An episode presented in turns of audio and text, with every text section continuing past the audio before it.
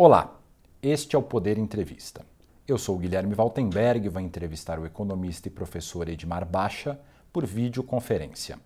Baixa tem 80 anos e acaba de lançar o livro No País dos Contrastes, onde conta sua trajetória e a contextualiza nos momentos históricos dos quais participou. Ele foi presidente do IBGE e assessor especial do Ministério da Fazenda. Nessa época, foi um dos fundadores e é considerado um dos pais do Plano Real. Professor, obrigado por ter aceitado o convite. Prazer. Agradeço também a todos os web espectadores que assistem a este programa. Esta entrevista está sendo gravada no estúdio do Poder 360 em Brasília, em 23 de março de 2022. Para ficar sempre bem informado, inscreva-se no canal do Poder 360, ative as notificações e não perca nenhuma informação relevante. E eu começo essa entrevista perguntando: qual o teu objetivo, professor, ao lançar um livro contando a sua história? Bom, Guilherme, na verdade foi mais por um, um, é, é, um, é filho da pandemia, né? porque fiquei lá circunscrito ao meu sítio na, na estrada Teresópolis-Friburgo, né? Durante nove meses. Eu fiquei lá direto, né, de março a, a janeiro do, do, ano passado, de, quer dizer, de 2020, né, até janeiro de 2021, né, quando eu terminei o livro. Né, e, e aí eu comecei escrevendo. Me pediram, a Academia Brasileira de Letras, da qual eu sou membro, né, me pediu um, um artigo em homenagem ao Celso Furtado. Né? E aí eu me lembrei que eu tinha convivido com Celso Furtado, né, como, como aluno lá na Universidade Yale, e o Celso Furtado, assim que ele foi caçado aqui né, pela, é, pelo golpe militar, né, ele aceitou o convite para ser visiting fellow na Universidade Yale. E aí nós chegamos lá praticamente na mesma data, né, setembro de 1964, e convivi com ele durante um ano, né? E, muito bem, isso é um, isso é um lado. Né? O outro é que é, eu escrevi duas cartas por semana para minha mãe, né? enquanto eu estava lá no Yale nesse primeiro ano.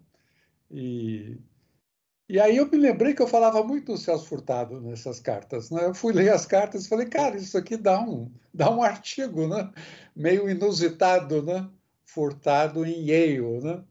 É, visto assim tanto do ponto de vista de um aluno, um admirador, é, como do ponto de vista de alguém que conviveu intimamente com ele, né?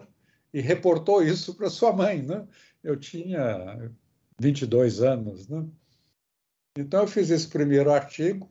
Aí eu resolvi ler, essa, ler essas cartas, sabe? Que eu nunca tinha lido. E falei, cara, isso aqui é uma verdadeira resenha da minha vida no primeiro ano Yale. Né? Eu fiz um outro artigo que é sobre a minha experiência no mestrado, né? e um terceiro artigo sobre a minha visão dos Estados Unidos. Né? E foram três artigos, são crônicas de Yale, né? É, que acabaram sendo a terceira parte desse livro, que depois eu puxei para trás, né? Para minha família, para minha formação inicial lá em Belo Horizonte, e depois puxei para frente, né? minha experiência fundamentalmente no plano cruzado e no plano real. Né? É, é isso que acabou sendo o livro. Né? Enfim, é, me diverti muito, afinal. Né? Foi, mas se não tivesse sido a pandemia, não teria escrito, não, Guilherme. E, e, é curioso que no livro a, a, tua admiração que o senhor mencionou pelo Celso Furtado, é, ela aparece, né? E tanto o Celso quanto o senhor fizeram história na economia do Brasil. O senhor consegue traçar paralelos e diferenças entre o teu pensamento e o pensamento do Celso? Não, naquela época eu era muito fã do Celso Furtado e também da CEPAL, né? É, o estruturalismo é, é, tinha uma, uma, um impacto muito grande no meu pensamento, né? Mas na verdade eu era um pouco mais eclético, né? E como eu é, conto também essa história no, no meu livro, né? eu fui estudante da Faculdade de Ciências Econômicas de Belo Horizonte, né?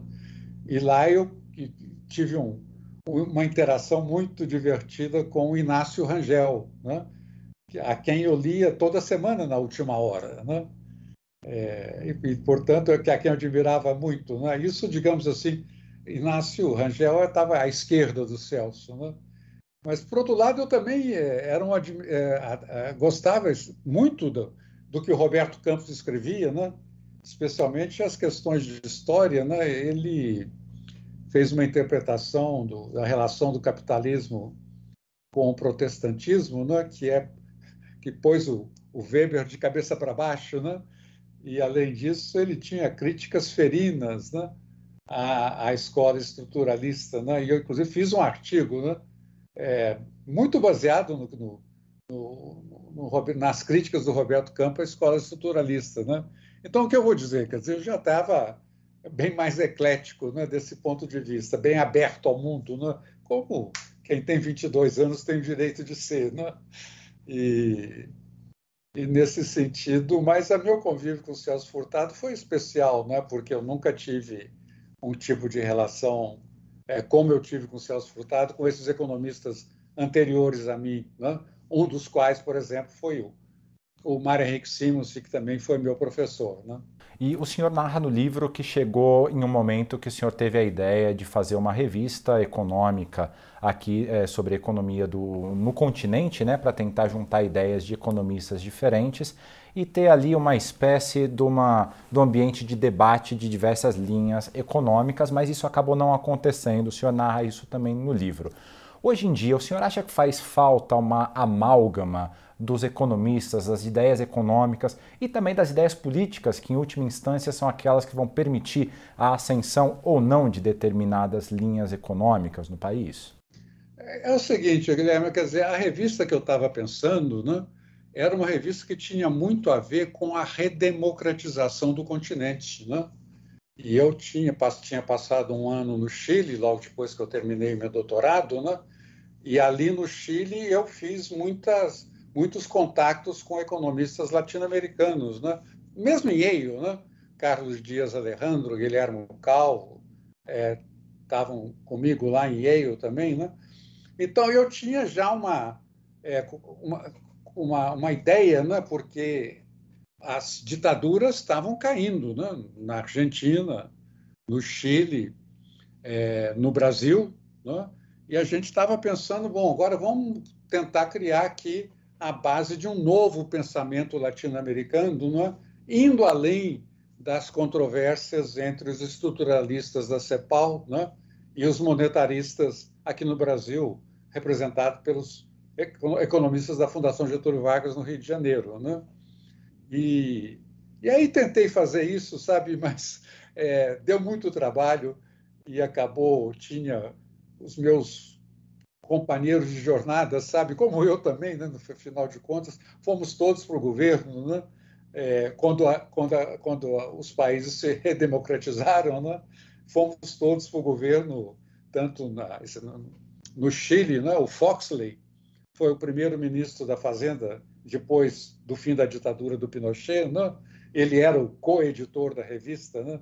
Enfim, nós acabamos não tendo o fôlego acadêmico. Né? Mas depois disso foi criada né, a Associação Econômica Latino-Americana, a LACEA, e tem uma revista, Economia, né, onde é, reúne economistas de todos os países latino-americanos escrevendo sobre temas latino-americanos, não somente economistas latino-americanos, mas também latino-americanistas. Né?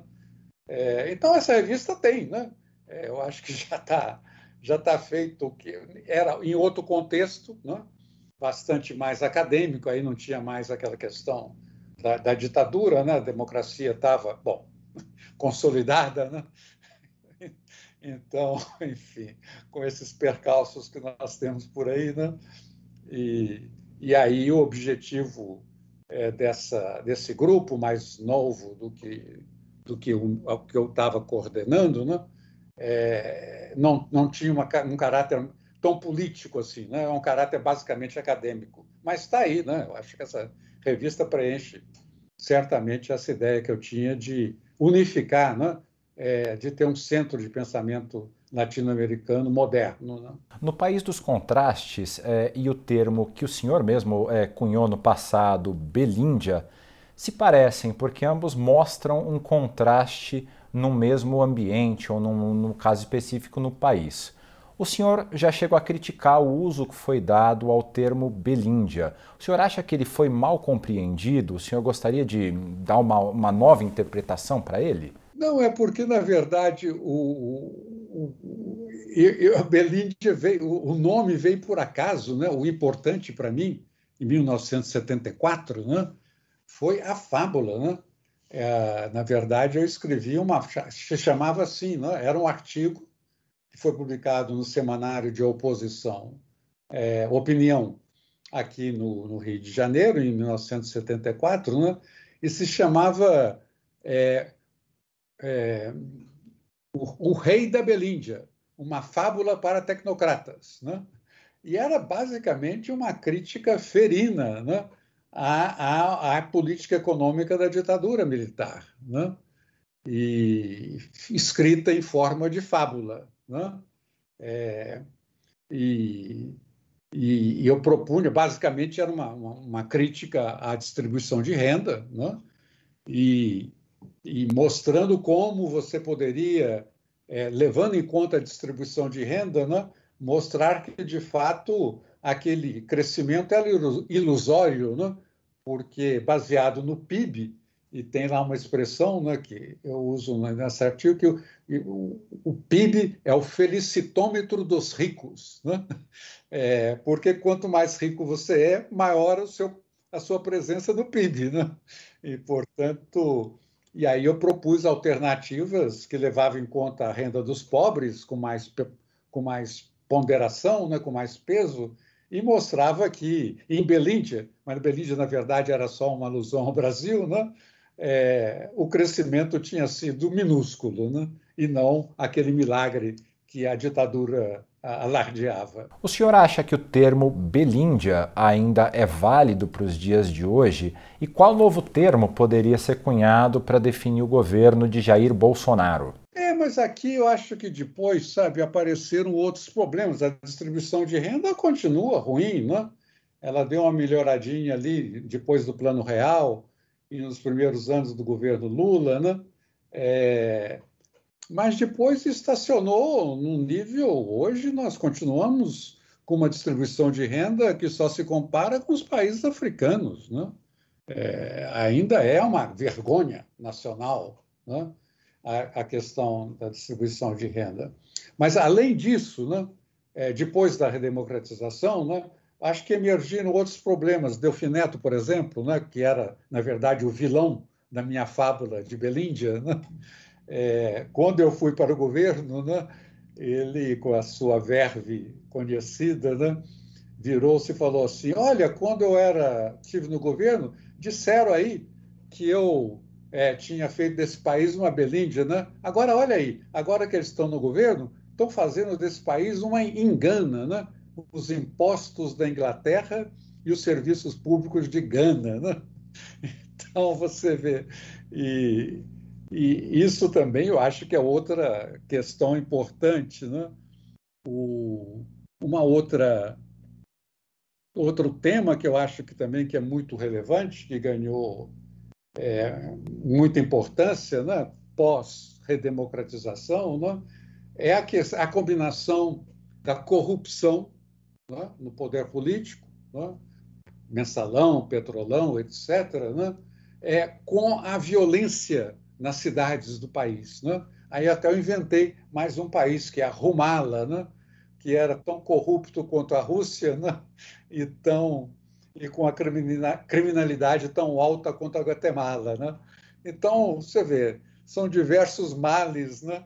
que se refletem e possíveis alternativas, mas enfim, mas Berlim está conosco. E, e, e, existe uma avaliação de que o Brasil entendeu e superou o problema da inflação, inclusive com as tuas ideias, com a ajuda das tuas ideias. Mas hoje a gente tem a questão fiscal e a questão da distribuição de renda que ainda não estão exatamente resolvidas.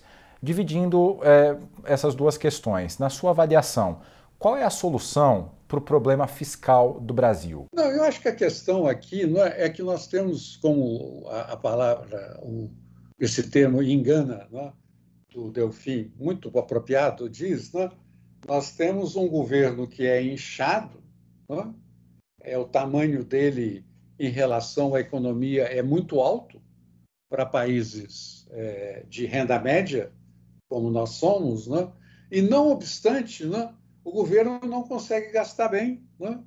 É, nós temos uma infraestrutura econômica das piores do mundo, né? e temos uma infraestrutura social, saúde, educação, segurança, também das piores do mundo. Né? Então, nós temos esse paradoxo né, do governo inchado, que arrecada uma, um terço né, do, do, PIB do país né, e gasta muito mal. Então, essa que eu acho que é uma das duas, aliás, uma das três questões fundamentais, você mencionou duas delas, né? essa questão fiscal, né? que a gente tem que repensar a, a estrutura tributária do país, né? seja para simplificá-la, é, seja para dar um, um, caráter mais redistributivo. Né? É, a, os ricos no Brasil não pagam imposto, né? É, e é uma questão da reforma administrativa, né? que a gente tem que, que conseguir gastar menos com o funcionalismo do que gastamos, né? relativamente ao, ao, que o governo arrecada, o que ele gasta com funcionalismo é muito alto em relação ao padrão internacional. Né? É, então, tem a questão da reforma do Estado é fundamental. Né? A questão da distribuição de renda é fundamental. Né? É, o senhor mencionou, então, que é, a reforma tributária e a reforma administrativa, uma reforma tributária e uma reforma administrativa, seriam necessárias, então, para resolver essa questão, da, primeiro, da cobrança de impostos, segundo, do, do gasto do governo para oferecer os serviços que oferece. A solução seriam duas reformas, essas duas reformas, a tributária e a administrativa? É, eu acho que essas duas são principais, mas nós vamos ter que, infelizmente, vamos ter que continuar trabalhando na reforma previdenciária, né? Porque fizemos uma reforma aí, até significativa, né? É, mas, infelizmente, ela não é suficiente, né? Por que, que não é insuficiente? Porque o Brasil né, já gasta em aposentadorias e pensões, né? 13% do PIB, né? isso é um valor extraordinariamente elevado né? para um país com a população ainda relativamente jovem. Né? Esses números você só encontra é, nos países europeus, né? que têm uma população três vezes mais velha, medida pela relação entre pessoas aposentadas sobre pessoas na idade ativa, né? do que o Brasil tem. Né? Então, você vê, esses são os três temas que, que precisavam ser trabalhados numa reforma do Estado. Certo, a previdência, a reforma tributária e a reforma administrativa, certo? Isso, isso aí. Tá, e para a questão da distribuição de renda, como que o senhor é, acha que esse tema deve ser abordado? Eu acho que, em primeiro lugar, nós temos essa questão tributária que eu mencionei. Né? Eu acho que tem que dar é, maior progressividade né, à estrutura tributária brasileira. Né? Cobrar menos impostos indiretos, né? ICMS, IPI, que recaem sobre as classes mais baixas, né? e cobrar mais do imposto de renda, que recai mais sobre as classes mais altas. Né? Acho isso importante. Né? Além disso, a gente tem que pensar que o gasto, é, em, te, em teoria, né? o Brasil até gasta muito no gasto social, né? Mas na hora que você vê quem são os beneficiários do gasto social, nem sempre né, são os mais necessitados. Né? A gente gasta muito né, com, com, por exemplo, em educação superior, né, que beneficia o, o grosso do gasto em educação é para a universidade, né? e para beneficiar quem consegue chegar na universidade, que inevitavelmente né, a maior parte, a enorme parte disso são pessoas que poderiam estar pagando, né? É, e o que não ocorre, né?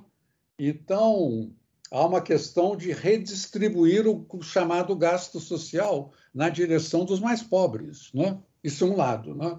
E, obviamente, focar, né?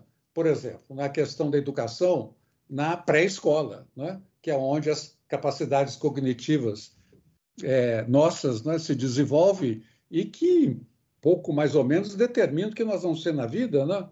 É, então é preciso trabalhar essa, né, dizer, relativamente menos lá no alto, né? E muito mais é, lá embaixo no que se refere à educação, né?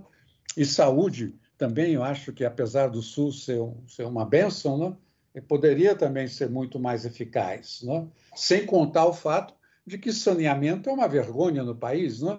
O que também é uma condição básica é, da saúde para os mais pobres. Né? Então, eu acho que a pauta, Guilherme, ela está mais ou menos clara, sabe? É, é, falta, na verdade, é a vontade política, né? É a capacidade política de enfrentar esses temas. Né? É, junto, eu estou mencionando né, a reforma do Estado e a questão da distribuição de renda, mas há um terceiro tema que nós não falamos ainda. Qual que é? Que é a abertura da economia, né? Porque nós temos um setor privado, né? Olha, o que, o que, o que, que qual, qual o setor privado dinâmico que nós temos na economia hoje? É a agropecuária, né? é a mineração. Né? E por que, que são dinâmicos? Né? Porque eles têm que trabalhar para o mercado externo. Né? E o mercado externo é muito exigente, né? é muito competitivo, existe, exige muita tecnologia. Né? E isso nós estamos conseguindo fazer né? na nossa agropecuária e na nossa mineração. Mas a nossa indústria, né?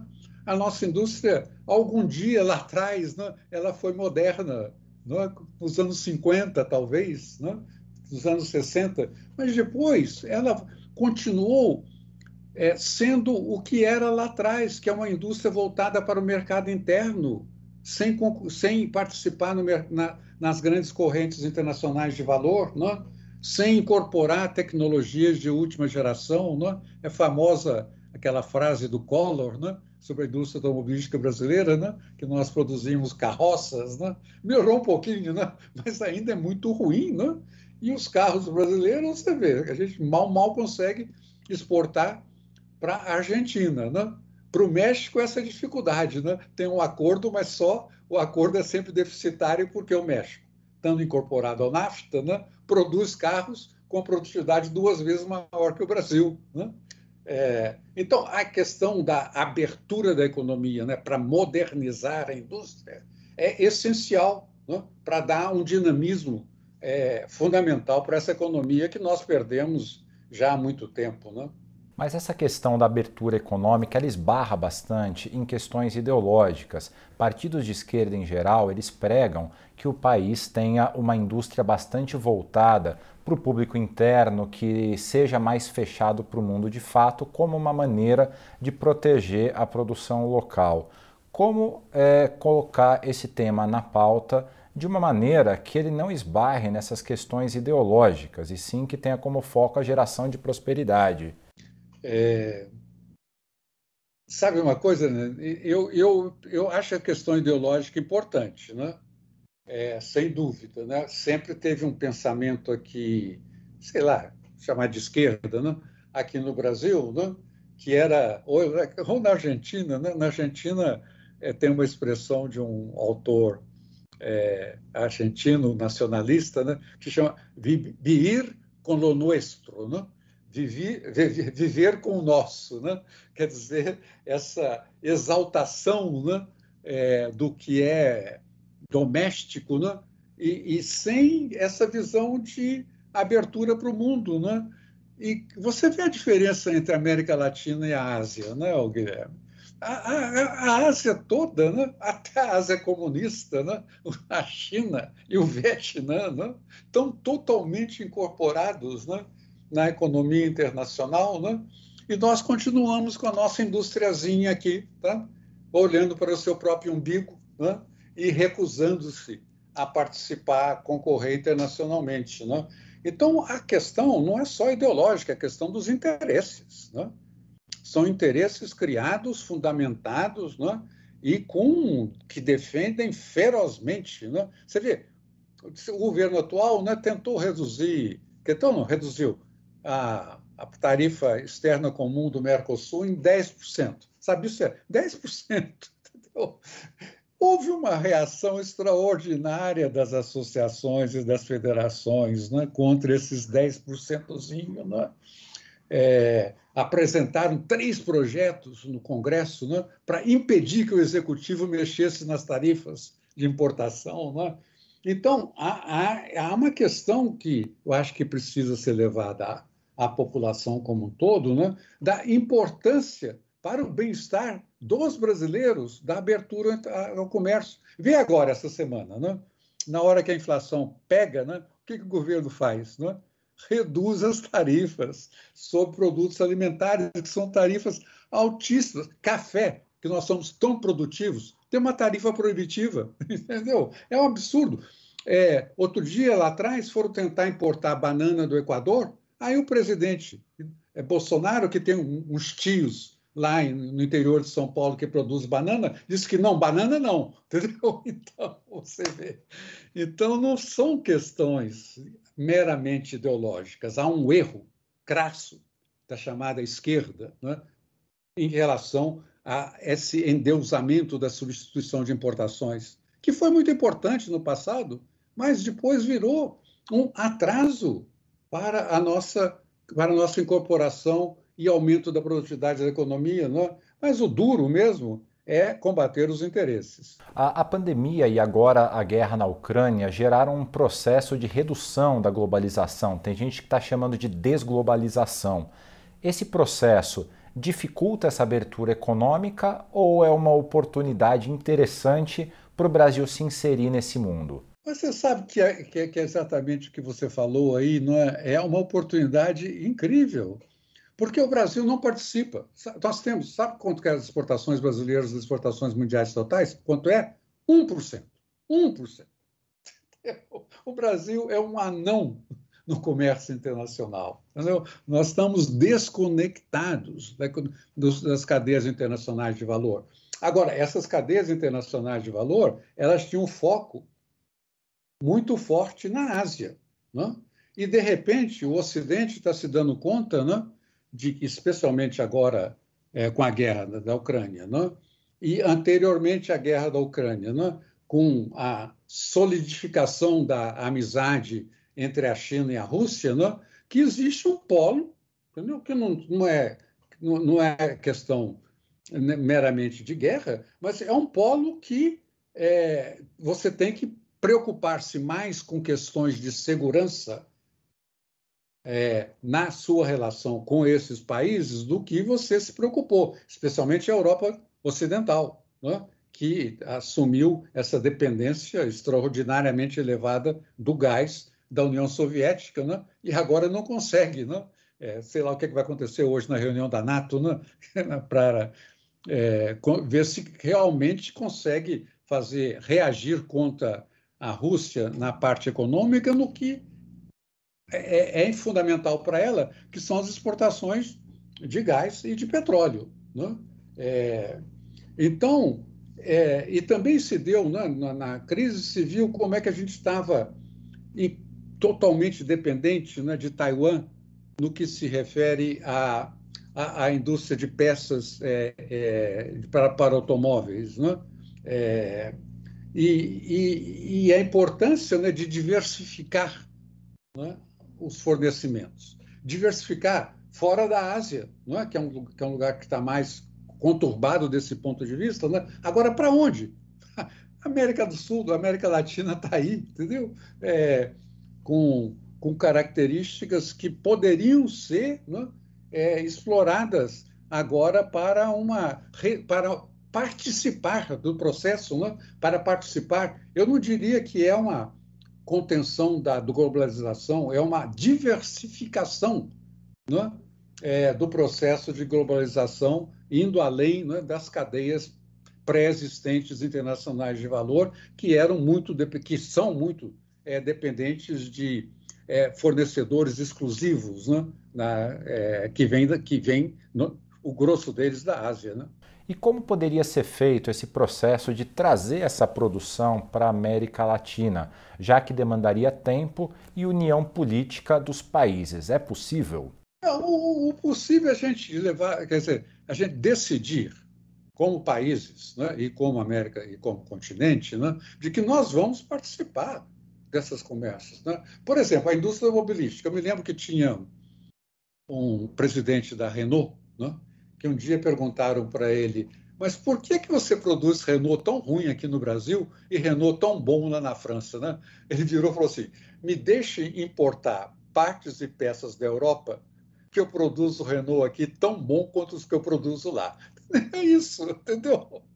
Então, não, não, não vamos querer produzir tudo aqui. Essa é a ideia da substituição de importações, né? ficar totalmente independente né? de tudo, né? ao invés de ficar participando né, ativamente do comércio de uma forma, isso que nós aprendemos agora, diversificada. Né? Não podemos ficar dependentes de um só fornecedor. Né? É, temos que ter, é, na redefinição, eu acho, dessa globalização, né?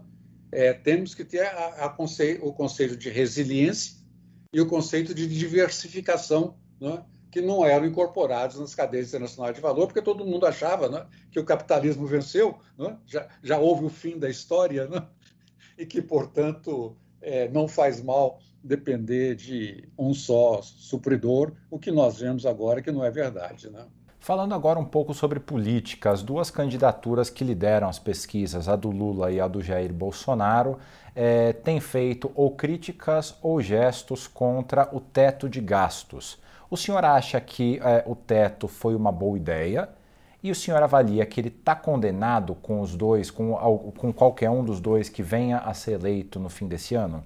Não, o teto dos gastos eu acho que foi importante é, para é, forçar é, uma barganha, é, é, uma disputa no orçamento.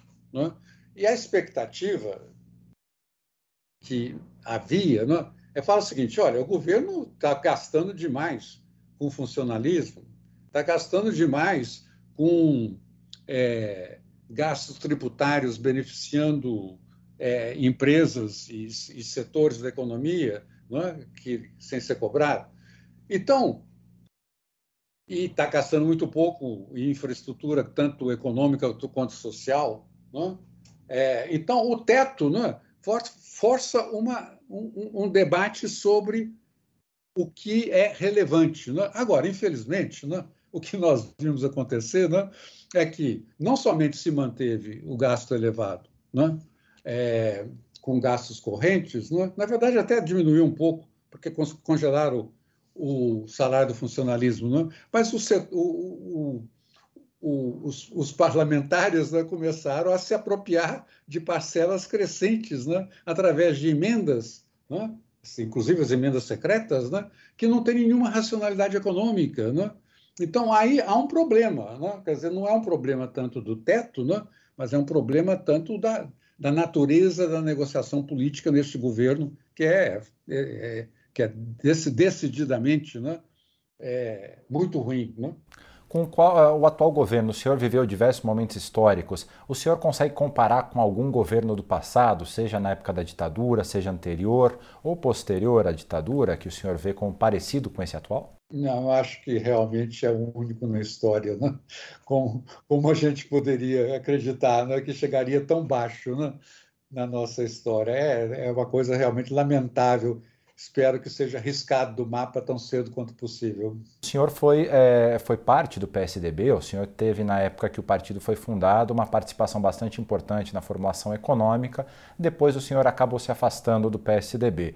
E nessa é, quarta-feira, o ex-governador Geraldo Alckmin se filiou ao PSB e provavelmente vai sair vice do presidente Lula na, nas eleições desse ano o que é que aconteceu com o centro do Brasil? Como é que o senhor vê é, essa quase extinção ou essa, diminuição do papel do centro na política brasileira? É, infelizmente, né, quer dizer, houve essa ascensão dessa direita extremada, né, é, que, no fundo, ocupou o lugar que o PSDB tinha, né, que o PSDB era, era se apresentava como um anti-PT. Né, é, e apresenta-se ainda, eu acho que fundamentalmente, né, nós não, acho que o PT, com tudo que de bom que ele teve em termos de, por exemplo, Bolsa Família, né?